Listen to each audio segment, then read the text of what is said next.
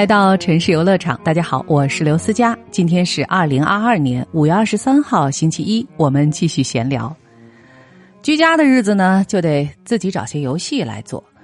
我呢，前两天自己在家玩泥巴，就是把团来的绣球花种好。对了，这个在我们园艺圈听出来了吧？我们园艺圈啊，学名叫下地，就是把花种到地上。对我来说呢，这又是人生的第一次。哎呀，当我把种好的这个绣球花发到朋友圈之后啊，连帮我们家打理花园十几年的老朋友马总都表示了相当的惊讶。哎呀，思佳老师终于自己动手捯饬花园了啊！他还夸我大器晚成，这应该是夸我吧？花儿呢，到现在种下去几天了，为了怕阳光直射伤到它们。我还特意给他们撑了一把阳伞，反正迄今为止，花朵呀、叶子呀什么的都还挺精神的。我呢，就当他们愿意在我们家花园里继续生活下去了。花园里的游戏有意思，有的时候呢，玩玩历史的泥巴也挺有意思的。我经常喜欢翻看历史上的今天，看发生过什么，谁诞辰，谁往生，谁又干了什么。我发现，在历史上啊，有些日子总比另外一些日子表现的更突出。也就是说，这些特别抢眼的日子里，往往有更多的事儿发生。那事情呢，不是一件一件发生的，有时候在时光的轮盘上，他们喜欢扎堆儿。而今天呢，五月二十三号就是这样一个故事或者说事故喜欢扎堆儿的日子。说五月二十三号事故多发，这绝非是虚言。仅仅二十世纪以来，就发生了如下这些事故，而这些还远远不是全部。其中首屈一指的是自然灾害。你听我给你说说啊，一九二七年的五月二十三号，在咱们中国甘肃古浪县发生了八点零级地震，地震波及甘肃、青海、陕西等地，武威、塔儿庄、张义堡、黑松驿。黄杨川等地都是破坏极为严重，古浪县城也受到了严重破坏。这是一九二七年，到一九六零年的五月二十三号，智利西海岸发生里氏八点五级地震，引发了海啸，最大的波高是二十五米啊！这样半座城市都变成了瓦砾场，死亡数万人。海啸波以每小时七百千米的速度横扫太平洋。越过了夏威夷，海啸波继续向西，而且这个能量没有减低。在智利地震发生二十二小时之后，海啸波登陆日本。其实，光是这两次八级以上的大地震就足够惊悚了，但是还有那些造成了精准伤害的小型而残酷的自然灾害，比如二零零七年五月二十三号下午四点半多一点。重庆开县义和镇政府兴业村小学遭遇雷击，造成兴业村小学四六年级学生有七人死亡，十九人重伤，二十人轻伤啊！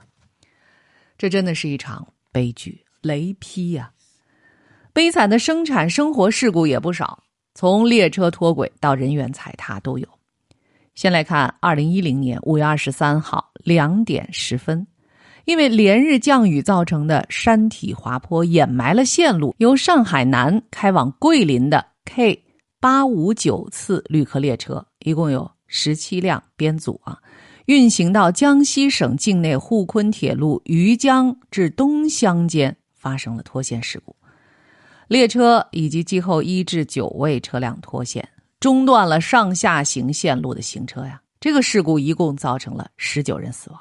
七十一人受伤。再来看之前的一九九四年五月二十三号，在麦加圣地举行食杂魔鬼仪式的时候，发生了踩踏事故。二是两百七十名朝圣者遇难。这些历史上的悲剧，看的人是瑟瑟发抖。所以啊，咱们还是需要以一些甜美的消息来做下平衡。今天呢，也是一位给大家带来欢乐的大人物的生日，他就是 Mickey Mouse 米老鼠。米老鼠诞生于一九二八年的五月二十三号。Mickey 是迪士尼电影制片公司动画片的大主角男一号啊。而迪士尼呢，又正是好莱坞动画电影的代表，所以从某种意义上来说，这也是一种真正的开创，对吗？米老鼠正好诞生在鼓浪地震一周年的日子，你如何看待这些巧合呢？如果只是简单的从神秘学当中的西洋数理的角度去理解，大概是因为五五月二十三号嘛，二十三，在数理角度用二加三等于五。五这个数字啊，总是代表着某种突破和冒险。而出生在这一天的人，或许性格当中也或多或少会有这样的特质吧。比如呢，我们就可以去米老鼠的身上探寻和验证一番。我们也可以从我们周遭的人物身上去发现。说起来，人生处处都是游戏，但是唯一不能玩的就是和自然对抗的游戏。人类的科技再发达，面对自然的怒火也是束手无策。再说回到我们一开头提到的发生在历史上的今天前后的两场大地震。一九二七年五月二十三号六点三十二分，中国甘肃古浪啊北纬三十七点六度，东经一百零二点八度，发生了震级为八级的强烈地震。那后来呢？国际地震中心是修正震级为七点七级。这次地震呢，震中的烈度达到了十一度，震源深度呢是十二公里。死亡有四万多人，也有资料说是五万人。据当时的《圣经时报》记载，仅武威一县即压毙人口三万五千四百九十五人，因为它这个县城啊，一共就人口八万多，压死了多少牛马羊畜呢？有二十二万两千零九十五头，倒塌房屋一共是四十一万八千四百四十二间，崩裂田地。约十二万三千六百六十九亩多呀！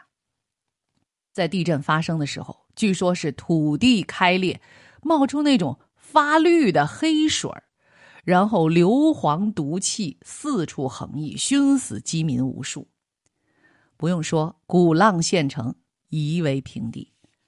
在甘肃啊，当时有一些天主教堂，有一个修女呢，就怀抱四名孤儿，埋在屋瓦当中。当时呢，普登波罗克大主教称之为“世界末日将要来临”，就是那样的感觉。人类在地震面前是非常的渺小而无助的。其实这一次地震呢，集震区主要是分布在鼓浪县城及其周围，但是震中呢不在鼓浪县的行政区域范围之内，但是距离鼓浪县城呢只有十七公里左右，要距离武威算起来呢是三十五公里。由于当时地震造成的鼓浪县的灾害是最为惨重的，而且距离最近，所以呢，这一次大地震最终被命名为鼓浪地震。这是一九二七年五月二十三号，咱们再来看一九六零年的这一天，就是发生在南美智利的那一次地震，其实就更恐怖了。智利大地震发生在一九六零年，如果说是格林威治时间呢，其实是五月二十二号的十九点十一分。震级据说是达到了九点五级，这也是人类有仪器记录以来最大的一次地震。而且在智利大地震前后一个月之内，七级以上的大地震至少发生了十多次，其中有两次都超过了八级。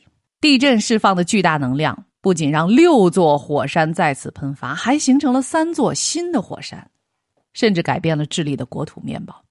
这次地震引发的海啸可以说是横扫太平洋。波及了好多个国家和地区，夏威夷以及日本、菲律宾都受到了海啸的影响。那么，可能有的朋友就好奇了：那智利大地震究竟是八点五级还是九点五级呢？因为一开头我们说的是八点五级，为什么现在又说是九点五级呢？这里头还确实有个缘故。这场大地震的面波震级呢是八点五级。因为仪器本身测量的范围限制，以及传统面波震级计算的时候啊，这个震级增加到一定程度，它就饱和了，所以呢，这个面波震级没有办法准确有效的衡量八级以上地震的大小了。直到后来，在一九七七年的时候，日本地震学家金森博雄提出了更能直接反映地震过程物理性质的矩阵级的这么一个标度。据此修订，这个震级呢是九点五级，所以呢，国际地震中心也再次对这一次地震修正震级为九点五五级。其实啊，说到地震，它除了对于生命财产的这种当场立即的重创，地震和火山喷发还会对气候造成持久和重大的改变，以至于它会影响我们人类的生产生活和朝代的更迭。而太阳的活动更是以非常隐秘，然而却有力的方式影响着地球上的一切，包括我们的人类社会。这些啊，我们以后有机会再说。